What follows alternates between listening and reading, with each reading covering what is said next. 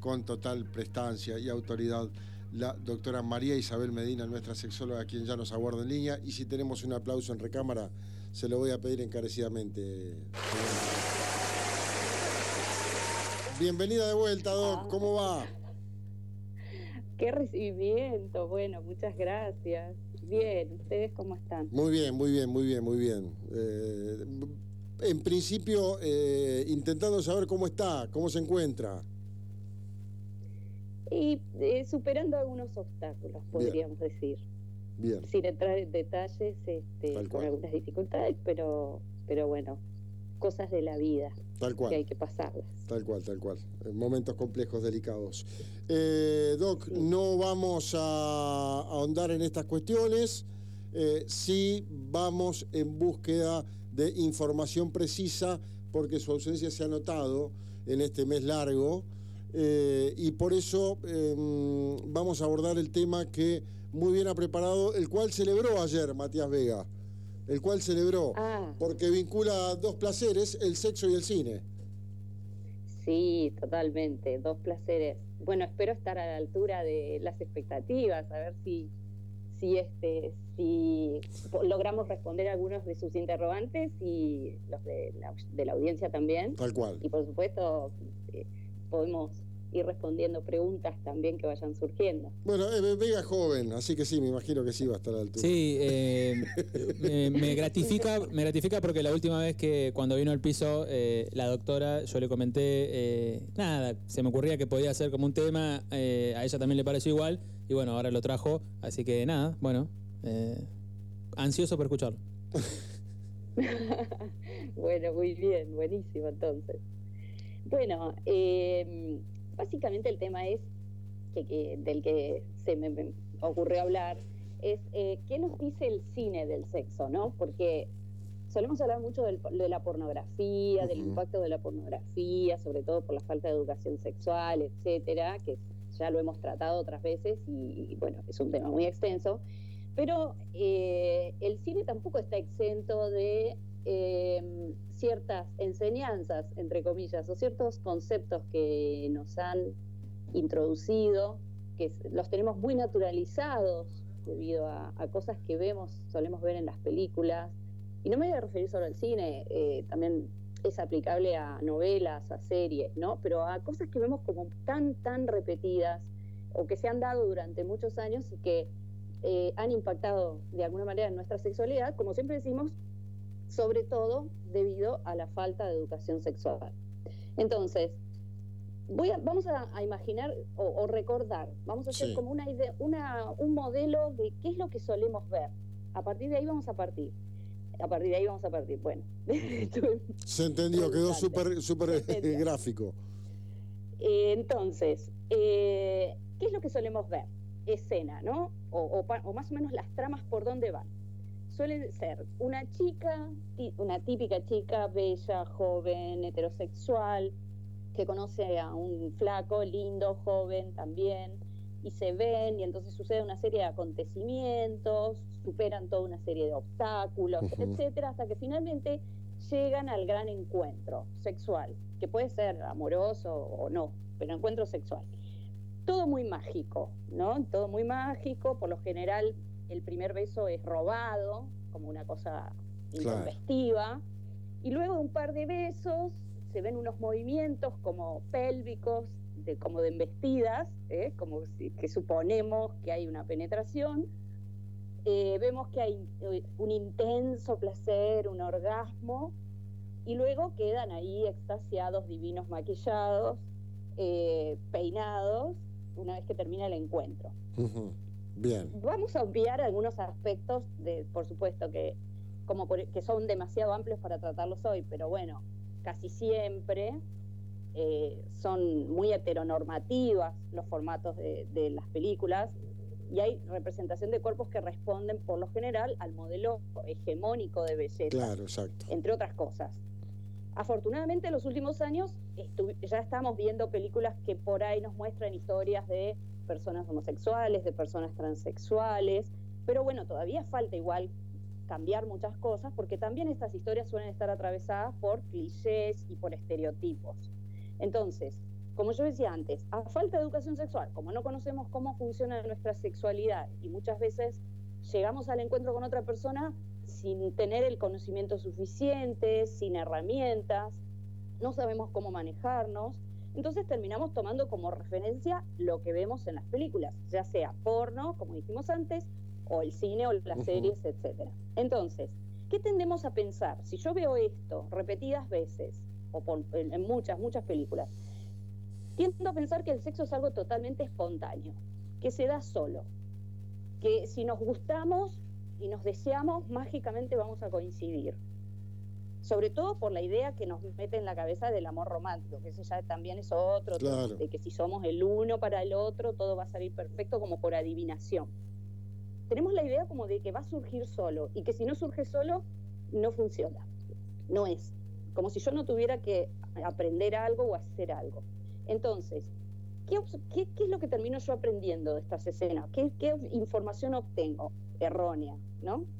En primer lugar, lo que yo veo es que no hay comunicación, porque siguiendo la secuencia que describimos anteriormente, no hay comunicación, parece como que ya saben lo que le gusta al otro. Todo se supone, todo se supone, no se pregunta nada. Rara vez vemos, vemos escenas en las que alguien diga me gusta esto o no me gusta aquello.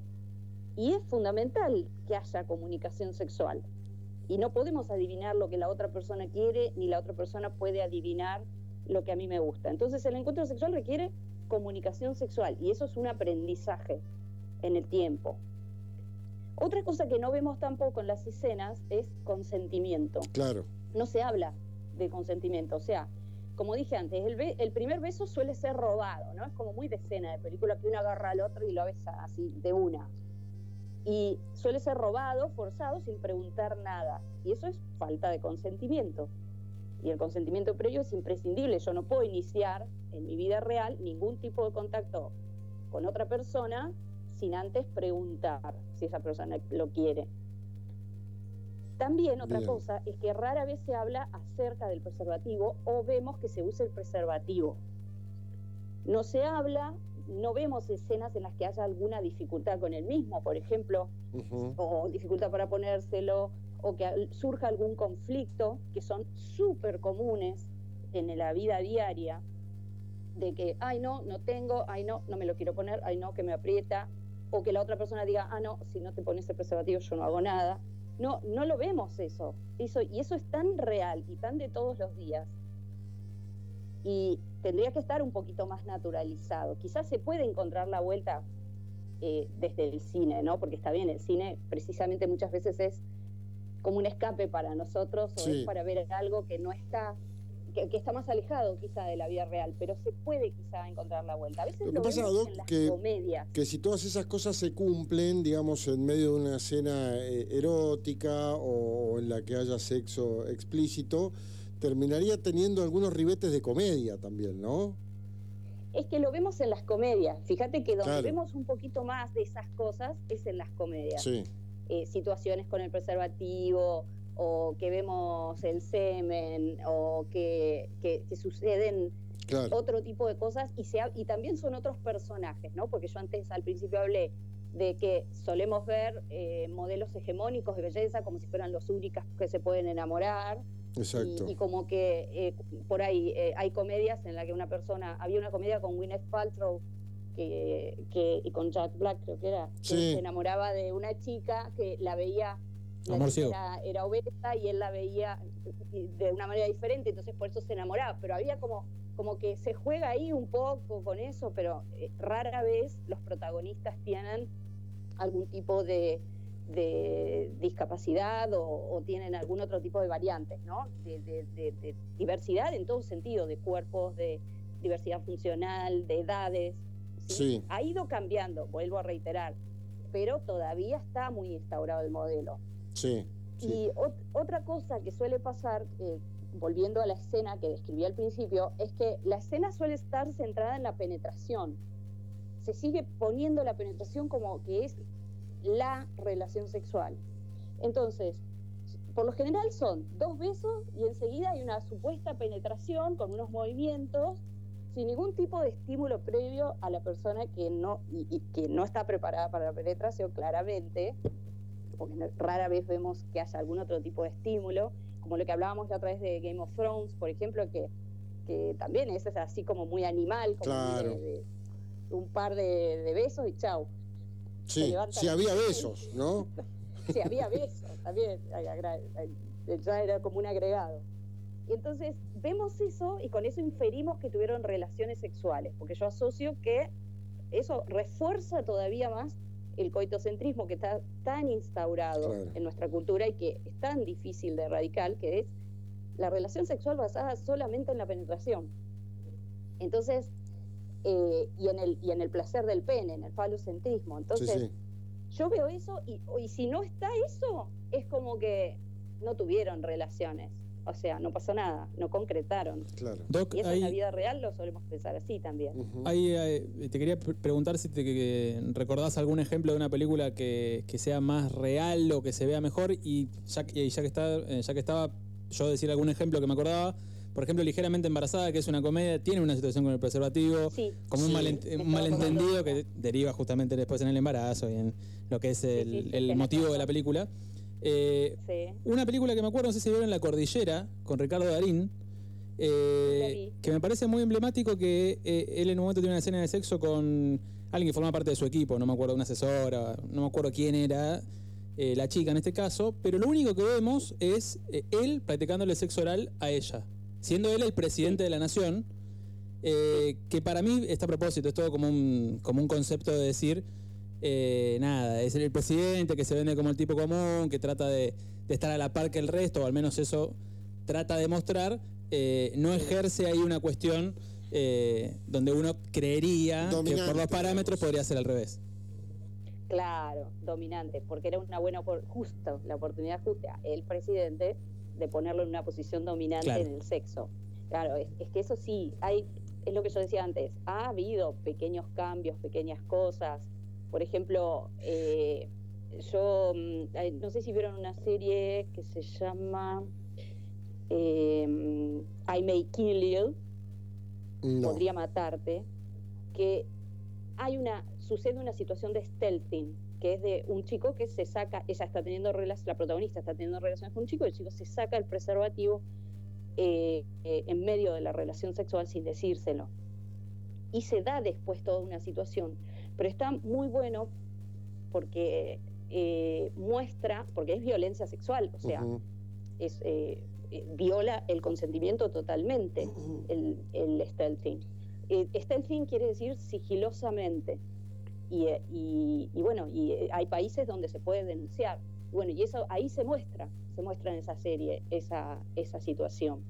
O situaciones, algo más que yo iba a nombrar, que también es algo que no solemos ver en las, en las películas, aunque si lo vemos, lo vemos también como denostado, es el hecho de que pareciera como que en las, en las películas nosotros vemos como una coreografía de todo lo que sucede fluidamente en la, en la relación sexual. Es como una coreografía fluida en la que no hay ningún problema, no hay ningún percance, nadie se golpea la cabeza, nadie se acalambra, a nadie se le escapa un gas, todos vemos que está todo perfecto, no hay ningún problema con la erección o que eyacule antes o que no tenga un orgasmo. Eh, y me estaba acordando ahí de una película que se llama 40 días y 40 noches, en la que George Harnett simula un orgasmo. Y empieza a tener, eh, es un chico que empieza a tener dificultades con sus relaciones sexuales y decide por 40 días no tener relaciones sexuales con nadie. Y es raro que se muestre un hombre fingiendo un orgasmo, cuando se, es algo que se ha adjudicado siempre a las mujeres. Pero bueno, estamos hablando de una comedia. Casi siempre eh, son comedias las que muestran por ahí un poco este tipo de cosas. Sí, eh, eh, y, otra, otro, otro último punto que quería destacar es que en las películas no se suele tener en cuenta el contexto y, se dan cosas por sentado. Volvemos a lo mismo, a la falta de comunicación y a que se da por sentado que si la chica va a la casa del chico tiene que pasar algo, o una persona va a la casa de la otra, quien sea, pero me refiero a que hay, se da mucho por sentado que, bueno, pero si aceptaste venir es porque querés, y no, y no se pregunta nada, ¿no? Y como no hay comunicación y no se habla del contexto, eh, que yo creo que es uno de los aprendizajes más importantes también de la educación sexual, es, y no, o sea, de la, en realidad de la, de la experimentación y de la, de la autoobservación, que es parte también de ese aprendizaje, que es identificar qué necesito yo para sentirme cómodo y seguro para tener relaciones sexuales.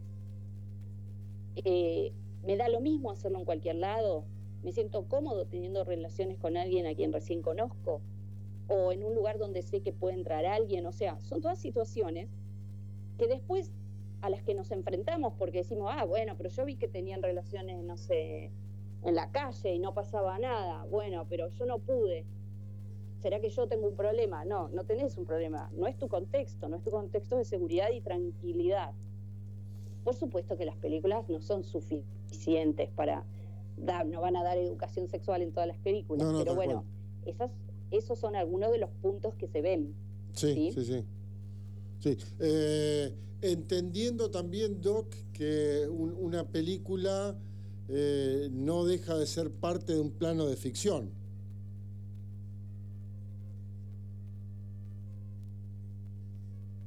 Hola. Hola, sí, Doc.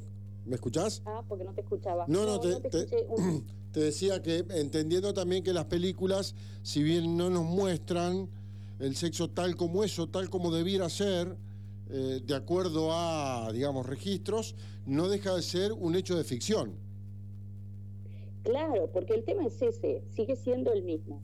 La falta de educación sexual claro. hace que yo no pueda crearme un criterio para poder diferenciar la ficción de la realidad, poder porque por, por, más que yo crea que lo tengo clarísimo y de que yo veo que, no sé, que Superman se tira y vuela con la capa y que yo no puedo hacer lo mismo, en lo sexual es más difícil porque yo no tengo muchas veces la información suficiente. Y además porque estamos cargados de un montón de, de expectativas y de prejuicios y de mandatos culturales y la realidad es que la sexualidad es un aprendizaje permanente que yo voy adquiriendo a lo largo de la vida, a lo largo del tiempo, informándome, experimentando, y que siempre va a ser diferente cada experiencia con cada persona diferente con la que yo esté. No hay una fórmula infalible que funcione con todo el mundo y siempre. Y el tema es que mucha gente tiene relaciones siguiendo una coreografía de prácticas y, de posiciones, por ejemplo, ya va a un encuentro pensando, voy a hacer esto, voy a hacer esto, voy a hacer esto, sin dar el más mínimo lugar a la espontaneidad, porque no, en primer lugar no sabe lo que le gusta, o intenta cumplir con unas supuestas expectativas. Esto es lo que se supone que tengo que hacer, esto es lo que se supone que excita al otro, esto es lo que se supone que le va a gustar. Entonces es como una cosa prefabricada, como un molde de torta que no, no, no, no funciona así porque el sexo no es, eh, es, además de un aprendizaje, no es perfecto. No es perfecto porque somos imperfectos está, y está bueno que así sea, porque somos humanos, porque somos vulnerables, porque nos pasan cosas. Y también tener en cuenta que un solo encuentro con una sola persona no es parámetro. Sí nos puede pasar, no estoy diciendo que no, que no nos pueda pasar alguna vez, de que tuviste un encuentro casual con alguien que no conocías y estuvo tremendo y la pasaste genial puede ser, pero muchas veces puede suceder que estés nervioso, que te cueste tener relaciones por primera vez con alguien, a la mayoría de las personas les puede pasar, y que aún es una persona a la que aún no conoces lo suficiente y quizá te cueste soltarte y que quizá necesites varios encuentros para ir conociendo un poco más a esa persona y, conociendo lo que le gusta, lo que te gusta, probando, animándote a probar cosas nuevas. Entonces, está buenísimo que disfrutemos del cine porque es fantástico, pero sí es fundamental la educación sexual y tener en cuenta esto que decíamos de, que lo que estamos viendo es ficción. Pero es verdad que ha cambiado un poco, porque nada, yo recuerdo algunas películas con temáticas donde la sexualidad está muy presente, caso El último tango en París o Nueve semanas y media. Y también está muy presente eso de el varón dominante, una cuestión medio casi violenta, muy, casi no, violenta. Eh, me acuerdo, por ejemplo, de Blade Runner, eh, la escena de, sexo, que no, muestra demasiado, pero sí como en, comienza eh, con el personaje de Harrison Ford. a mí siempre me chocó cuando la vi, también que la vi 20 años después, 30, de que salió, eh, siempre me chocó lo, violenta que es, pero es medio también de esa época. Claro, muestra el estereotipo que, estaban muy instaurados en esa época, que ahora afortunadamente nos estamos preguntando, nos estamos cuestionando, los estamos tratando de cambiar. Eh, Último Tango en París es tremendo, porque la escena fue hecha sin... La, actriz no sabía que iba a ser esa escena. O sea, fue, fue una violación. Ella lo denunció eh, después y se, armó un quilombo importante, lógico, porque por cómo fue, claro, por cómo se dio en el rodaje. Claro, claro, totalmente. O sea, eso fue tremendo. Y la escena, ya de por sí verla, era como, wow. Y, y eso sin saber el trasfondo. Yo también, mucho, yo la vi hace muchos años y, unos años después me enteré cómo había sido la cuestión y que ella no había dado consentimiento para eso, no estaba para nada planeado, fue totalmente inesperado para ella y fue un abuso. O sea, eh, pero sí, eh, a lo que voy es que, bueno, por suerte estamos viendo de a poquito cambios, falta, falta todavía, pero bueno, hay series que, van mostrando otras cosas. Pero, Y la idea es que tengamos una idea humana de la sexualidad, que es humana, que es parte de nosotros, que, que es eh, todo lo que describí antes, que es, es un montón de, de matices, de aprendizajes, de sentimientos, de de cómo me voy sintiendo a lo largo de la vida, de cómo voy experimentando e informándome. Y eso es lo que me puede dar un contexto para que yo pueda discriminar qué es lo que yo puedo estar viendo. Incluso puedo ver algo que me excite muchísimo. Puedo ver una escena sin que sea, sin que sea pornografía. Yo puedo ver una imagen erótica que me resulte súper excitante, pero de ahí a que después yo pretenda forzar a otra persona a que se preste a, hacer eso sin un consentimiento, sin hablarlo, sin charlarlo, sin preguntarle qué le parece, si le gustaría, si también le resultaría excitante, no, no, no se puede, no puedo trasladar lo que veo a la práctica o esperar que las cosas se den como yo las vi sin un proceso lo que pasa, Doc, es que era un modus, un modus operandi, ¿no? En, la industria del cine, ¿no? No olvidemos lo que pasó con Harvey Weinstein, ¿no? Fundador de Miramax, uno de los productores más importantes de cine, eh, que terminó siendo, bueno, declarado un depredador sexual, terminó preso en Estados Unidos. Un gran escándalo que durante años se tapó, todo el mundo sabía lo que pasaba, hasta que, bueno, terminan haciendo una investigación y y, bueno, una chica va con unas cámaras ocultas, con unos micrófonos y lo puede grabar. Y ya sabían todos que iban a denunciar a Harvey Weinstein y no pasaba nada. Eh, ahí termina metido el hijo de, Mia Farrow, ¿no? Que es periodista, destapando esa gran olla. Sí, abogado. Abogado, claro. sí, después tiene que ver con lo que vino con el movimiento Michu. Y... Claro, bueno, pero pasaba y, ahora también lo denuncian en la música. Sheryl Crow habló de lo que fue la gira con Michael Jackson. Eh, a ver, aquellas personas que, entraban en la industria del entretenimiento casi que terminaban pasando por una situación así eh, en la mayoría de los casos, ¿no? Era bastante terrible y no estábamos hablando de un país del tercer mundo o algo que estaba medio escondido. Hablamos de Estados Unidos, de todas las, las luces, los flashes, Hollywood, productores, gente que iba a los Oscars, recibía premios y eran unos degenerados tremendos, ¿no? Entonces, ¿qué podíamos esperar que pase en la película que producía esa gente? Tal cual, sí, sí. Sí, totalmente. Y aparte porque se consideraba que era lo que vendía. claro. Eh, mostrar eso. Eh, eh, anoche vi. coincidía. Sí, No, sabes que anoche vi, si bien no tiene sexo explícito, es una película decididamente sexual. Vi un, fragmento de Footloose, la vieja Footloose con, con Kevin Bacon. y, y, terminé horrorizado. el grado de cosificación de la mujer, una escena o dos o tres escenas muy violentas donde... No se podía bailar, pero se podía cosificar a Rolette. Sí, a la, chica, a la, chica la, agarra su, su exnovio y le pega una paliza tremenda. Eh, sí. ¿Cuánto ha cambiado todo, no? Qué, qué, lejos estamos para bien de eso que en su momento naturalizábamos y a ver... Eh, el cine, las películas, en muchos casos fueron un modelo a seguir. Y un pibe que veía cómo eh, alguien le pegaba a su novia, digamos, no, dejaba de ser parte de una escuela miserable. Eh, y hoy, ha cambiado y ha evolucionado todo tanto que esas cosas no se admiten. Claro, porque el problema es que ya estaba casi, eh, estaba naturalizado, porque eso era parte de lo, de, eso termina, sigue inquistando y sigue haciendo que eso sea reproducible y que la cultura lo tome y que uno lo tome como, como parte del diario. A mí me pasó hace poco que vi Fiebre del sábado por la noche con John Travolta. Bueno. La había visto hace muchos, muchos años y, se me dio por verla de nuevo.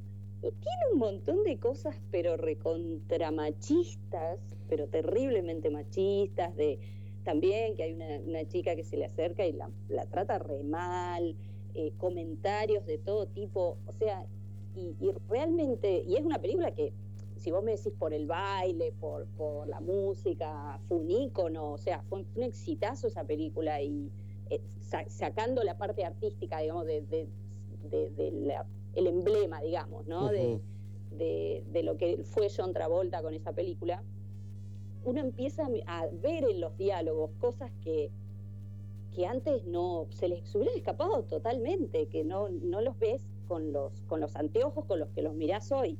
Sí, sí, sí, eh, Y está bueno, y está bueno que podamos hacer eso, está bueno que lo podamos plantear y que nos podamos preguntar y que podamos decir, bueno, pero ahora las cosas está bueno que, que sean distintas.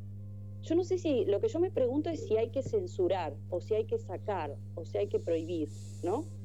Eh, es, un debate, es un, es un debate. Es el debate que se está dando ahora. Sí, claro. Sí, hay determinadas cosas que sí, una, violencia hacia una mujer de una forma tan explícita como la que vi anoche, la verdad que ameritaría una revisión de ese contenido para ser censurado, porque la verdad es, es llamativo, ¿no?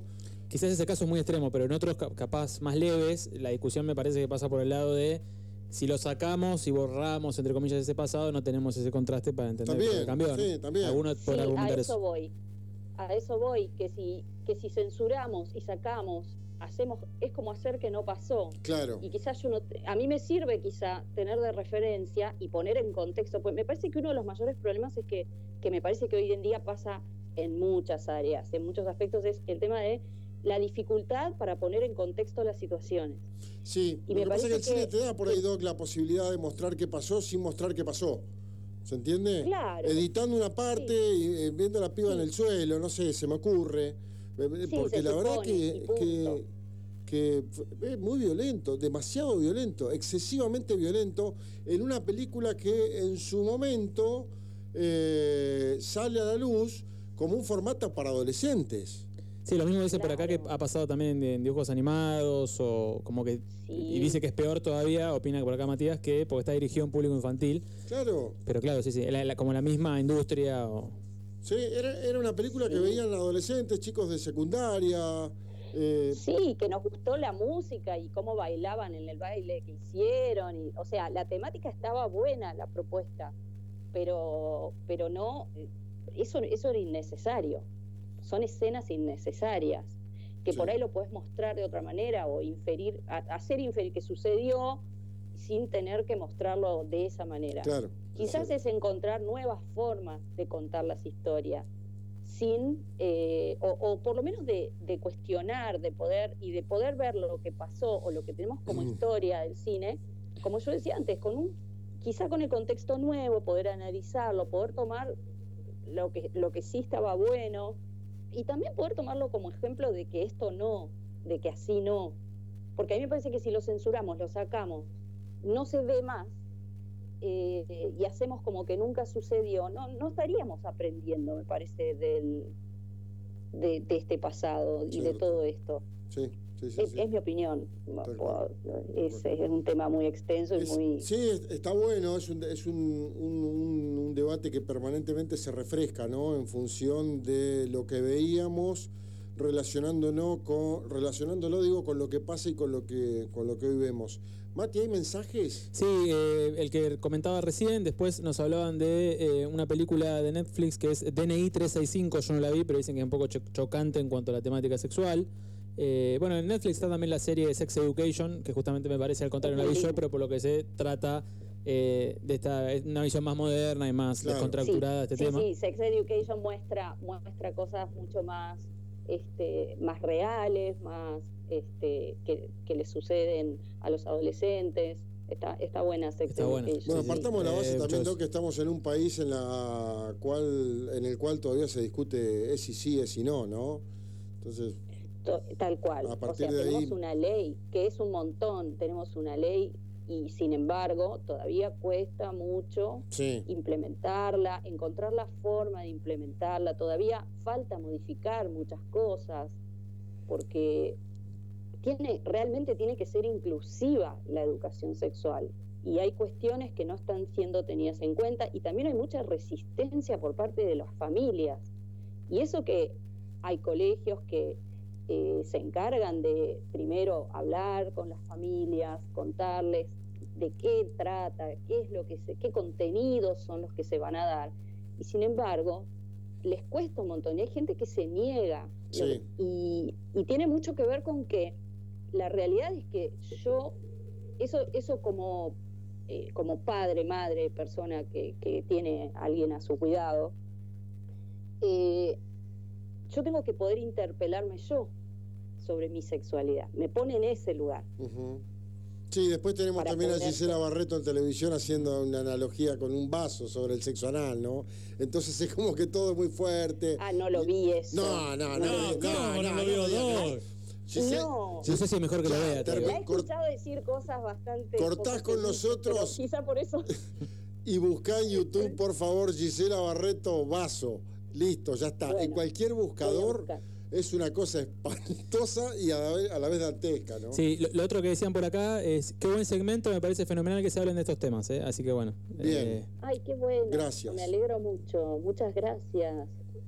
Gracias. Este, sí, sí, no, me parece, me parecía que era, eh, primero que el tema fue de, el que sugirió el tema fue Vega, primero, vamos a darle todo. Ah, el, pibe vive. No hace falta, no hace falta. Sí, sí, pero vos fuiste el de la idea, yo te dije está buenísimo para una columna y me gustó la idea porque, porque hablamos mucho, o sea, hay que hablar más de porno de lo que se habla. Eh, eh, y a los niños, y hay todo, a las niñas hay que explicarles, hay toda una cuestión con el tema del porno que hay que trabajar muchísimo. Pero estas son cosas que se nos escapan y que las tenemos todos los días en las publicidades, mensajes que tenemos en las publicidades, en el cine, en, en series, en, en todos lados, en todos lados y, que van filtrando esa información en una forma que a veces no nos damos cuenta. Cierto. Y que hace que persistan, y que persistan, y que persistan, y hace más difícil todavía ese, recorrer ese camino, ese camino nuevo que queremos hacer, en el que eh, todos podamos disfrutar de nuestra sexualidad y que se respeten nuestros derechos y que, y que sea algo sano, que esté bueno, que aporte, no que sea una cosa oprimente, violenta, eh, que fomente ese tipo de conductas que, que, nos alejan cada vez más de lo que realmente, de vivir nuestra sexualidad como nos merecemos. Doc, eh, un placer tenerla de vuelta. Gracias por su conocimiento, por su didáctica. Eh, nada, y esto seguramente se lo enviaré en breve porque ha sido un gran regreso el suyo. Ay, muchísimas gracias. Esto cuando digo esto es este audio, ¿no? ¿Cómo? Cuando digo esto es este audio de esta, de esta charla que hemos mantenido y que ha despertado el interés de la gente también. Exacto. Bueno, muchísimas gracias. Un placer, como siempre. Beso enorme, María Isabel, gracias. Beso enorme para ustedes. Eh, tremenda vuelta de la doctora María Isabel Medina a una mañana cualquiera hablando de eh, cine y sexo.